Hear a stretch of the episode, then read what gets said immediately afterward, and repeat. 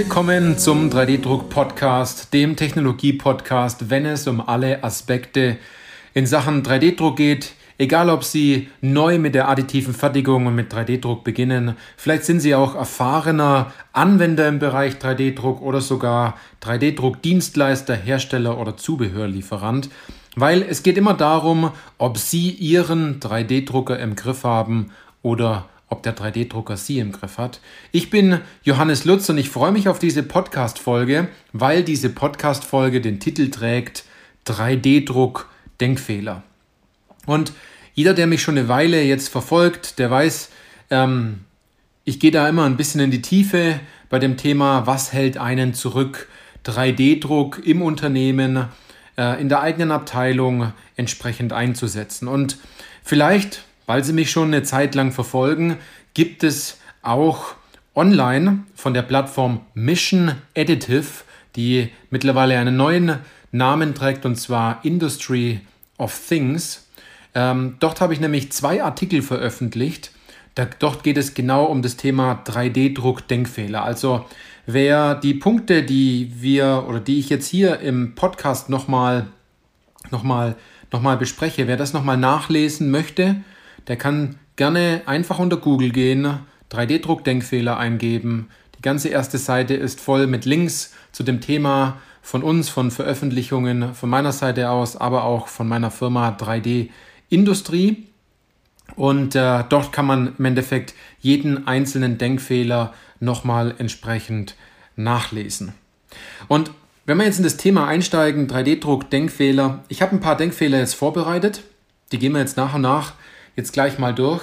Aber ich möchte Sie da ein bisschen drauf einstimmen, denn in diesem Thema 3D-Druck, egal ob es jetzt in der professionellen Schiene ist oder in der Hobbyschiene, da gibt es schon ein richtig großes Ego. Da ist man stolz drauf und da lässt man keine andere Meinungen ganz oft zu, wenn man sagt, seine Technologie ist der beste, ist die beste Technologie, sein Material ist das Beste, seine Konstruktion ist die beste, es hätte keiner besser machen können, es hätte keiner schlechter, äh, schneller designen können, meine ich, oder besser designen können. Ähm, und man glaubt natürlich, man ist äh, von seiner ja, von dem, was man erlebt hat, von dem, was man gemacht hat, was andere vielleicht gesagt haben, was man gesehen hat, davon ist man felsenfest überzeugt. Und das Schlimme dabei ist, wenn äh, man dann das Gegenteil beweist, dann ist man ganz schnell enttäuscht. Und man möchte das Ganze nicht wahrhaben und denkt dann natürlich drüber nach, ist dann halt gefrustet, wenn die Wahrheit ans Licht kommt. Und dabei ist es selten so, dass die, die Technologie daran schuld ist, ja, es gibt natürlich immer wieder Punkte, dort sind bestimmte Bauteile bei einer additiven Fertigungsanlage, bei einem 3D-Drucker kaputt. Es ist so, dann die, müssen die ausgetauscht werden, dann funktioniert es aber dann auch wieder. Aber die meisten Punkte, warum Misserfolg entsteht, sind darauf begründet, dass es eine falsche Herangehensweise des Anwenders ist. Und warum macht man als Anwender vielleicht etwas falsch, oder macht man grundlegend etwas falsch, weil man es vielleicht falsch gezeigt bekommen hat, weil man glaubt, es besser zu wissen, ne? dass man sagt, ich habe recht und man probiert es dann so lange, bis man dann irgendwie recht hat. Ne? Ähm, ist manchmal sehr schmerzhaft, anstatt einfach seine Überzeugung äh, bezüglich dessen zu ändern und zu sagen, gut, ich war vielleicht nicht im Recht, aber jetzt funktioniert es wenigstens. Und das erzeugt natürlich auch Frustration. Also, damit Ihnen das jetzt nicht passiert und Sie jetzt nicht an die Stelle kommen und sagen, ja gut, ich bin davon fehlerfrei, ich habe keine Denkfehler, ich ich mache alles am besten, ich weiß das. Ähm, dafür möchte ich Ihnen diese Denkfehler heute mitgeben. Ich habe den Denkfehlern alle Namen gegeben. Denn wenn wir in der Beratung mit unseren Kunden sprechen, wenn wir über Technologien, Materialien, über Vorgehensweisen sprechen, wie wir die Mitarbeiter motivieren, wie wir die nächsten Schritte angehen, wie wir Druck aufs Ergebnis ausüben, aber nicht auf den Menschen, dann sprechen wir die Denkfehler auch einfach offen an. Und deswegen haben wir denen auch Namen gegeben.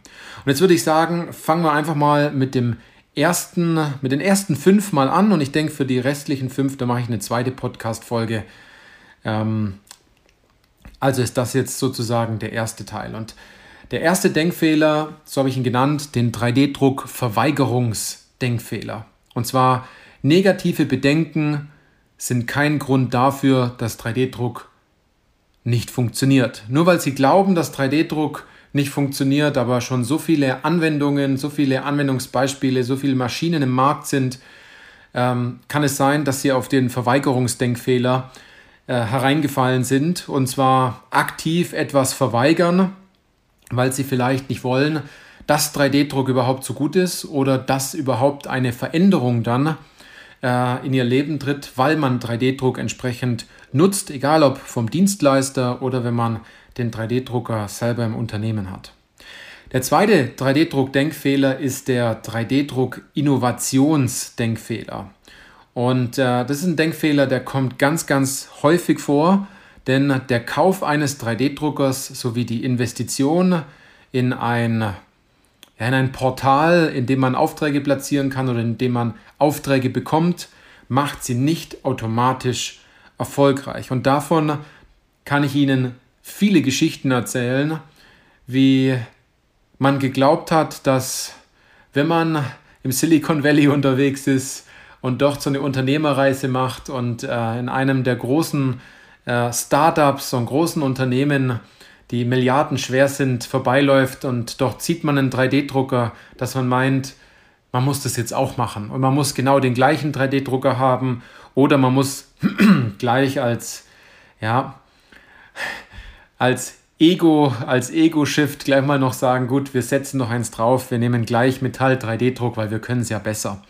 Also das heißt, nur weil man einen Metall 3D-Drucker hat, wenn man eine Technologie hat, die sehr viel Geld gekostet hat, in dem Sinn sehr viel Geld gekostet hat, ne, nicht sehr viel Geld gebracht hat, dann kann es sein, dass die Innovation, die Sie sich dort ins Haus holen, vielleicht die falsche ist.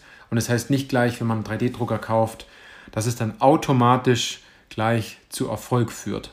Dann kommen wir zum dritten 3D-Druck-Denkfehler und zwar, das ist der 3D-Druck-Fantasie-Denkfehler. Also alles über 3D-Druck äh, zu wissen, bewegt sie noch lange nicht zum Handeln. Ja, und da muss ich vielleicht ein bisschen direkt zu Ihnen sein, denn wenn Sie jetzt diese Podcast-Folge hören und Sie haben alle anderen Podcast-Folgen auch gehört und Sie haben immer noch keine Teile bei einem Dienstleister bestellt oder Sie haben immer noch keinen 3D-Drucker im Haus, dann sind Sie vielleicht auf den Fantasiedenkfehler hineingefallen, denn äh, das ist so, ich mache ein gutes Beispiel, wenn Sie immer einen Roman über Indien lesen, viele Romane über Indien lesen und sie denken sich, Indien ist so schön, das ist ein Land, das möchte ich besuchen, als Beispiel. Und sie lesen aber immer nur Romane über Indien und sie waren selbst nie in diesem Land und haben diese Kultur zum Beispiel miterlebt. Das ist nur 3D-Druck in der Fantasie, in der Hoffnung, dass man es irgendwann mal braucht, dass man es irgendwann mal, mal nutzen kann, geht man im Vorfeld natürlich darauf ein und sagt sich, deswegen muss ich alles wissen. Also fangen Sie vielleicht eher an, sich jetzt endlich mal einen 3D-Drucker zu kaufen oder Teile beim Dienstleister zu bestellen oder machen Sie einen kleineren Schritt und rufen Sie mal einen 3D-Druck-Dienstleister an und fragen ihn, ob diese Bauteile entsprechen, die Sie vielleicht schon länger im Kopf haben, ob die überhaupt druckbar sind. Dann kommen wir zum vierten 3D-Druck-Denkfehler und es ist der 3D-Druck-Naivitätsdenkfehler. Und zwar sind Sie nicht leichtgläubig gegenüber 3D-Druck, nur weil bereits 3D, weil es 3D gedruckte Häuser gibt. Na? Nur weil es, weil es geplant ist, auf einem fremden Planeten einmal Häuser äh, zu drucken, ähm, als Basis für den Weiterflug auf einem weiteren Planeten als Beispiel, nur weil es äh, geplant ist, viele Häuser in Zukunft 3D zu drucken, heißt es lang nicht, dass es auch gleich so direkt umgesetzt wird. Oder wenn Sie zum Beispiel auf den verschiedensten Online-Portalen nachschauen, die News lesen, vielleicht haben Sie auch einen Newsletter abonniert, wo Sie ständig diese Informationen bekommen, ähm, dass Sie nicht leichtgläubig sind und sich denken, gut, ähm, wenn ich jetzt krank bin, dann wird mir mein Fuß in Zukunft einfach hingedruckt. Ganz einfach gesagt. Also dort sollte man das Ganze nicht zu leichtgläubig sehen und äh, die Dinge immer wieder hinterfragen und Vielleicht mal nachschauen, ob die Häuser wirklich stehen. Also ich weiß, dass es viele Häuser mittlerweile gibt, die 3D gedruckt sind, weltweit, ein paar auch in Deutschland. Aber es ist jetzt nicht so, dass sich alles sofort ändert. Und ähm, wenn jetzt neue ja, News, also wenn News rauskommen bei 3druck.com ähm, oder bei anderen Plattformen, dann heißt es nicht gleich, dass in Zukunft viele Menschen ein 3D-gedrucktes Herz haben oder eine 3D-gedruckte Niere etc., sondern dort ist man ganz oft erst im Anfangsstadion und man untersucht die ganzen Sachen, man hat die ersten Tests gemacht. Und kommen wir jetzt zum letzten in dieser Podcast-Folge und zwar dem 3D-Drucks Druck-Experten-Identitätsdenkfehler. Und zwar Fremdwörter helfen nicht. Ein, ein, eine einfache Erklärung zeigt, dass sie das Thema verstanden haben. Und das ist etwas, das leben wir bei 3D-Industrie auch, wenn man etwas einfach erklären kann und der andere es versteht, dann hat man ein Thema durchdrungen. Und man erkennt sich dort ganz oft wieder, wenn jemand etwas versucht, ganz komplex zu erklären, dann glaubt man, das muss ein Experte sein, weil der ist ganz tief in dem Thema drin. Das mag sein, aber jemand kommt natürlich ganz besonders gut rüber und es bleibt natürlich in Erinnerung, wenn man etwas einfach erklären kann, damit es der andere auch versteht und sagt, das hast du wirklich gut gemacht, jetzt habe ich das ganze Thema verstanden, äh, jetzt weiß ich, was meine nächsten Schritte sind als Beispiel und man kann es jemandem anderen vielleicht auch weitergeben und auch erklären. Also der Experten-Identitätsdenkfehler beschwört darauf, dass man die Fremdwörter einfach mal weglassen sollte und es in einfachen Worten erklärt, als würden sie es zum Beispiel einem Kind erklären, ihrer Tochter, ihrem Sohn erklären oder wenn man nochmal noch tiefer geht, als würden sie versuchen, äh, es ihrem Hund zu erklären, wie 3D-Druck oder eine bestimmte Anwendung oder eine bestimmte Technologie funktioniert. Das sind also drei, ähm, das sind wirklich fünf ähm, super wertvolle 3D-Druck-Denkfehler, die einem wirklich weiterhelfen, die eigene Überzeugung, die man hat, von Grund auf einmal zu hinterfragen. Und wenn man das jetzt selbst nicht sofort kann und äh, man das nicht so an sich ranlässt, weil man sagt, gut, ich bin eh der Coolste auf der Welt, ähm, ich, ich habe keine Denkfehler, alles, was, was funktioniert, äh, das klappt, alles, was ich anfasse, das funktioniert dann natürlich auch. Ähm, der braucht eigentlich jemand von extern, der ihm durch einen, ja, durch einen Input von außen sagt, hey, schau mal, hast es vielleicht schon von der Seite betrachtet? Ähm, oder dass, wenn man den Weg geht und sagt, gut, überleg doch nochmal, da gibt es auch eine tolle Fragetechnik, die wir mittlerweile entwickelt haben, wie man sich dort selbst hinterfragen kann. Das geben wir unseren Kunden in der Beratung weiter, dass wenn wir zum Beispiel bei der einen oder anderen Frage kurz nicht erreichbar wären, aber es ist einfach wichtig, eine Entscheidung zu treffen, dann gibt es so drei, vier Notfallfragen, wo man sich das selbst auch erarbeiten kann, wo man das selbst herausfindet und wo man das selbst hinterfragen kann. Ja, aber dazu vielleicht mal in einer anderen Podcast-Folge dafür mal ein paar Tipps.